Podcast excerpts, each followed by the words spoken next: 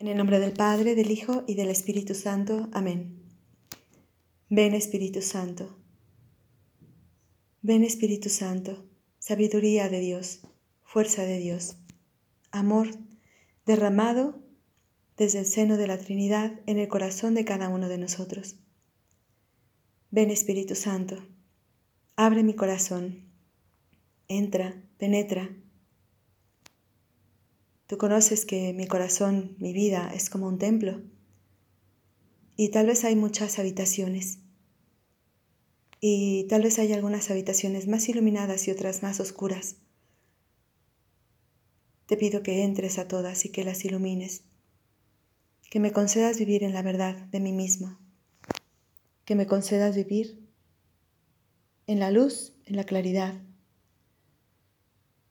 para que mi vida pueda ser más gozosa, más plena, más libre.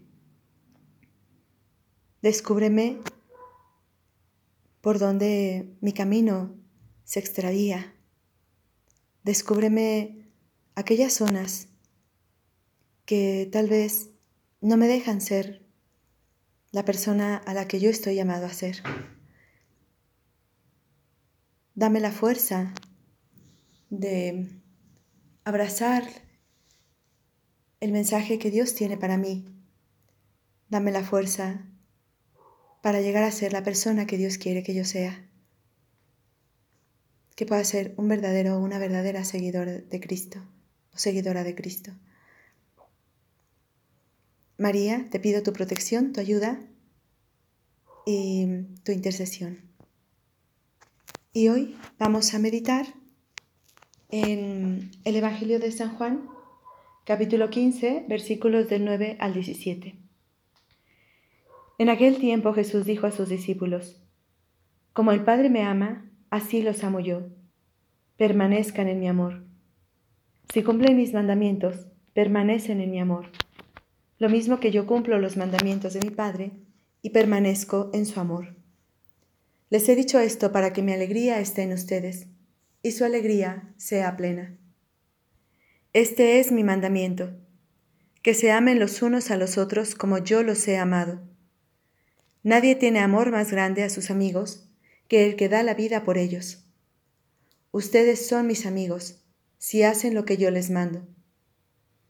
Ya no los llamo siervos, porque el siervo no sabe lo que hace su amo. A ustedes los llamo amigos, porque les he dado a conocer todo lo que el Padre me ha dicho. No son ustedes los que me han elegido. Soy yo quien los ha elegido y los ha destinado para que vayan y den fruto, y su fruto permanezca, de modo que el Padre les conceda cuanto le pidan en mi nombre. Esto es lo, que les mando, que se amen los unos a los otros. Palabra del Señor, gloria a ti, Señor Jesús. En esta semana Jesús ha venido hablándonos en la liturgia que Él es la vid y nosotros los sarmientos. Y ahora, en esta ocasión, nos hace una de las declaraciones, o varias declaraciones, de las más hermosas que encontramos en el Evangelio y tal vez en todo en toda la Sagrada Escritura. Empieza así esta declaración: Como el Padre me ama, así los amo yo. Y luego pide permanezcan en mi amor. ¿Quieres saber cuánto te ama Dios? Imagínate em, todo el amor que el Padre tiene al Hijo. Sabemos que Dios es amor y Jesús ha brotado de él. Decimos en el credo, ha sido engendrado, no creado. Cuando Dios tiene a Jesús, por decirlo así, imagínense el amor con que mira a Jesús hay verdaderamente un, podríamos decir, una explosión de amor del Padre hacia el Hijo.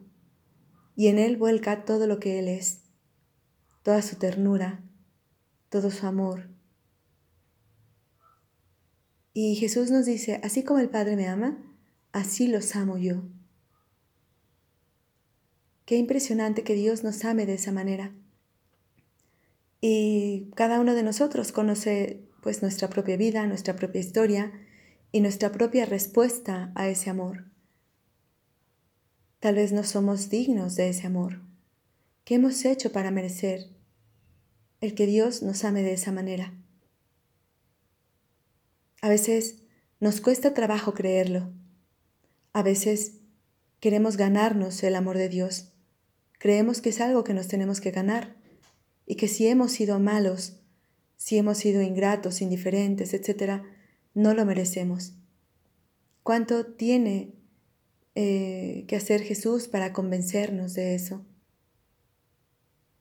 Nos ama y nos pide algo, permanezcan en mi amor. ¿Qué es permanecer? Permanecer es estar, es quedarse, es no salirse, es estar con. ¿Qué nos dice Jesús? Vivan aquí conmigo. Vivan en, esta es su realidad, este es su ambiente. Cuando Jesús manda a los discípulos a que bauticen, les dice, bautícenlos en el nombre del Padre, del Hijo y del Espíritu Santo.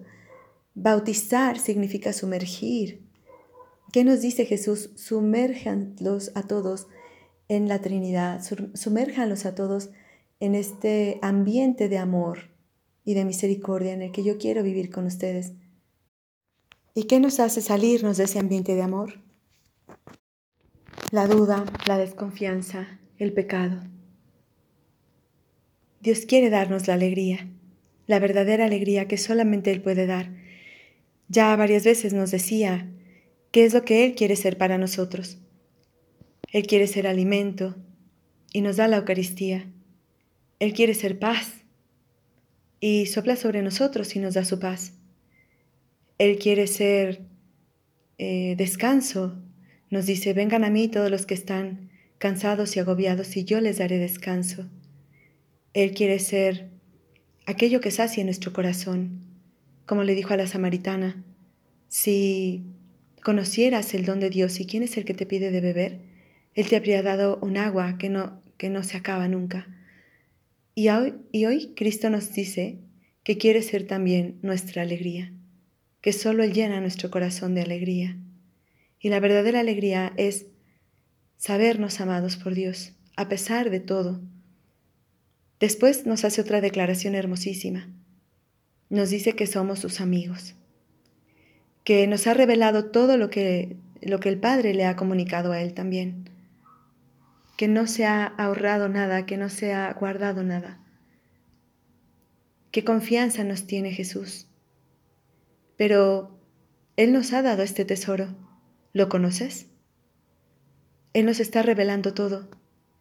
Pero muchos de nosotros no queremos o no nos hemos dado el tiempo más bien de descubrir cuál es ese tesoro de revelación que Dios nos ha dado. Te invito a que leas la Sagrada Escritura, pero especialmente el Evangelio. Y si quieres empezar con un Evangelio sencillo, empieza con Marcos. El Evangelio de Marcos es un Evangelio muy sencillo. Empieza manifestando el poder de Dios y cómo Jesús viene como Salvador Salvador tiene una raíz que se identifica con sanador, es el que viene a sanarnos.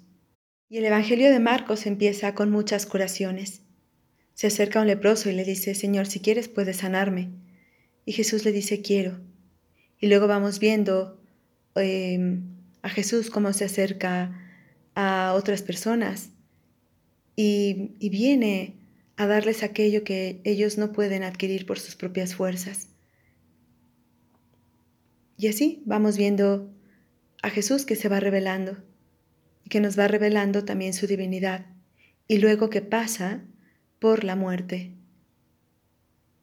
que aún siendo hijo, tiene que pasar por el sufrimiento, por el sacrificio, para nuestra redención. O bien, lee también el Evangelio de Lucas. Lucas es un evangelista que nos habla ante todo de la misericordia de Dios.